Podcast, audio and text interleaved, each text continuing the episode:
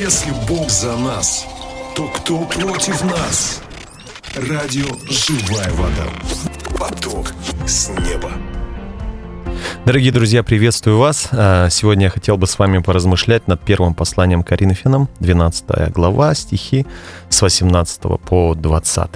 Первое послание Коринфянам, 12 глава, стихи с 18 по 20. И я прочту. «Но Бог расположил члены, каждый в составе тела, как ему было угодно. А если бы все были один член, то где, бы, где было бы тело? Но теперь членов много, а тело одно». Давайте поразмышляем над тем, о чем здесь говорится. Во-первых, если прочитать всю эту главу, то можно заметить, что апостол здесь говорит о церкви и о дарах, которые ей даны. Дары разнообразны, но все они даны ради одной цели – распространения Божьего Царства на этой земле и созидания Его Церкви. Каждый человек в Церкви как член тела Христова. Да, члены различны, но тело, которому принадлежит каждый член, одно. Вот почему каждый член тела, каким бы он ни был, он очень важен для тела.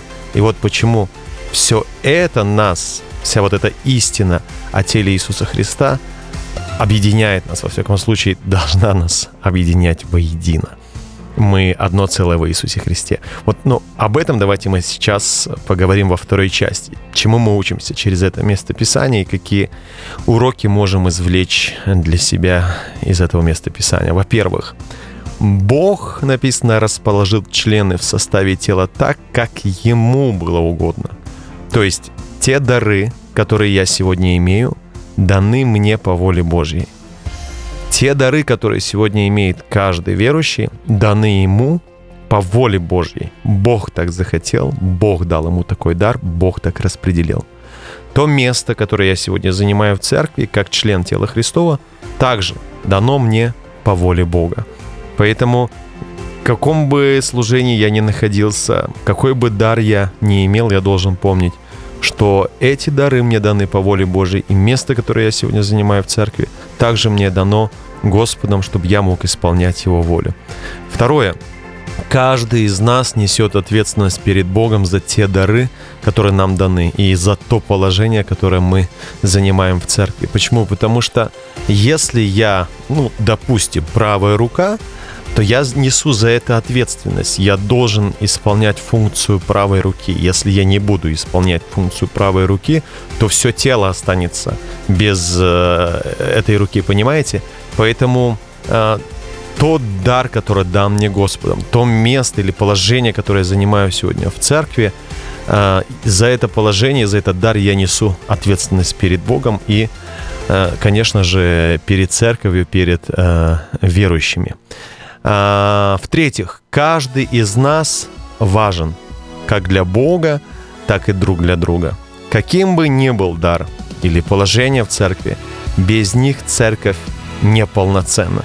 Поэтому, наверное, может быть, я не знаю, скорее всего, не, не, мы не должны иметь такое понятие, как маленький дар, большой дар, там маленькая позиция, большая позиция в церкви. Мне кажется, исходя из этого местописания, это не должно быть важно.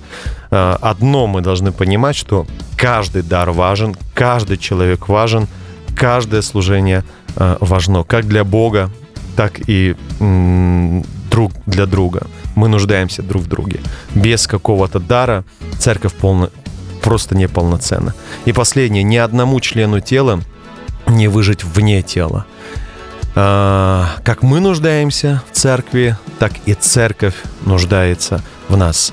А, если я член тела, то я должен понимать, что вне тела я просто не выживу. Поэтому мне как верующему, как христианину, как сыну Божьему или дочери Божией просто необходимо быть в теле, быть в церкви и жить жизнью церкви. И последнее.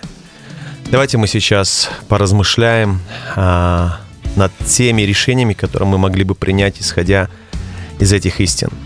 Во-первых, хотелось бы, чтобы каждый из нас подумал о тех дарах, которые даны нам Богом, и о том, как мы используем их для распространения Евангелия и созидания церкви. Примите, пожалуйста, правильные решения для того, чтобы вы, как член церкви, член церкви Божией, имеющий дары Божьи, э, могли служить Богу и людям. Э, подумайте об ваших дарах. Они у вас точно есть. Подумайте о том, к чему вас Бог призывает и о чем вам Бог постоянно говорит. Используете ли вы эти дары для служения Господу? Используете ли вы эти дары для служения церкви, для служения людям, для распространения Божьего Царства на этой земле, для распространения Евангелия. Да или нет? И примите, пожалуйста, правильные решения, чтобы вы могли служить Богу, чтобы вы могли служить людям. Помните, вы несете ответственность за это перед Богом. Во-вторых, хотелось бы, чтобы вы приняли решение быть частью Божьей Церкви и жить жизнью Церкви. Без Церкви вы не сможете жить духовно. Вам нужна церковь, и вы нужны церкви. Поэтому примите решение, я буду жить жизнью церкви. Я не просто буду посещать церковь или посещать изредка церковь. Я начну жить жизнью церкви. Я начну служить верующим. Я начну нести Евангелие неверующим людям. Я стану частью церкви, которая функционирует постоянно. И я хотел бы, чтобы вы обязательно нашли сегодня время.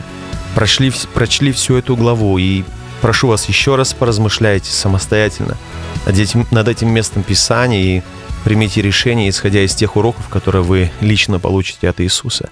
И найдите, пожалуйста, возможность сегодня обязательно поделиться этим словом с кем-нибудь. Ну и в завершении хотелось бы, чтобы мы с вами помолились. Дорогой Иисус, Ты создал свою церковь, чтобы она могла совершать Твою волю на этой земле. Ты дал дары церкви и сделал каждого верующего ценным в Твоем теле. Научи нас дорожить друг другом, помня, что мы нужны друг другу. Помоги нам не забывать о дарах, которые Ты дал каждому из нас по своей воле и ради исполнения Твоего великого поручения здесь, на этой земле – Научи нас всегда быть э, едиными э, и помнить, что мы одно тело в Тебе, и у нас одна общая цель — нести Евангелие и созидать Твою церковь.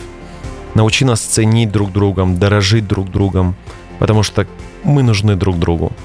Научи нас жить э, жизнью церкви, помня, что вне церкви, вне тела мы просто погибаем.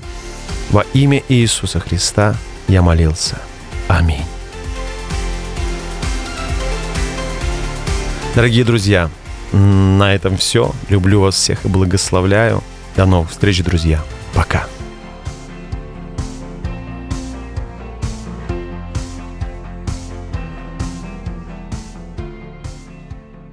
Унылый дух сушит твои кости. Взбодрись, Бог живой. Радио «Живая вода». Поток с неба.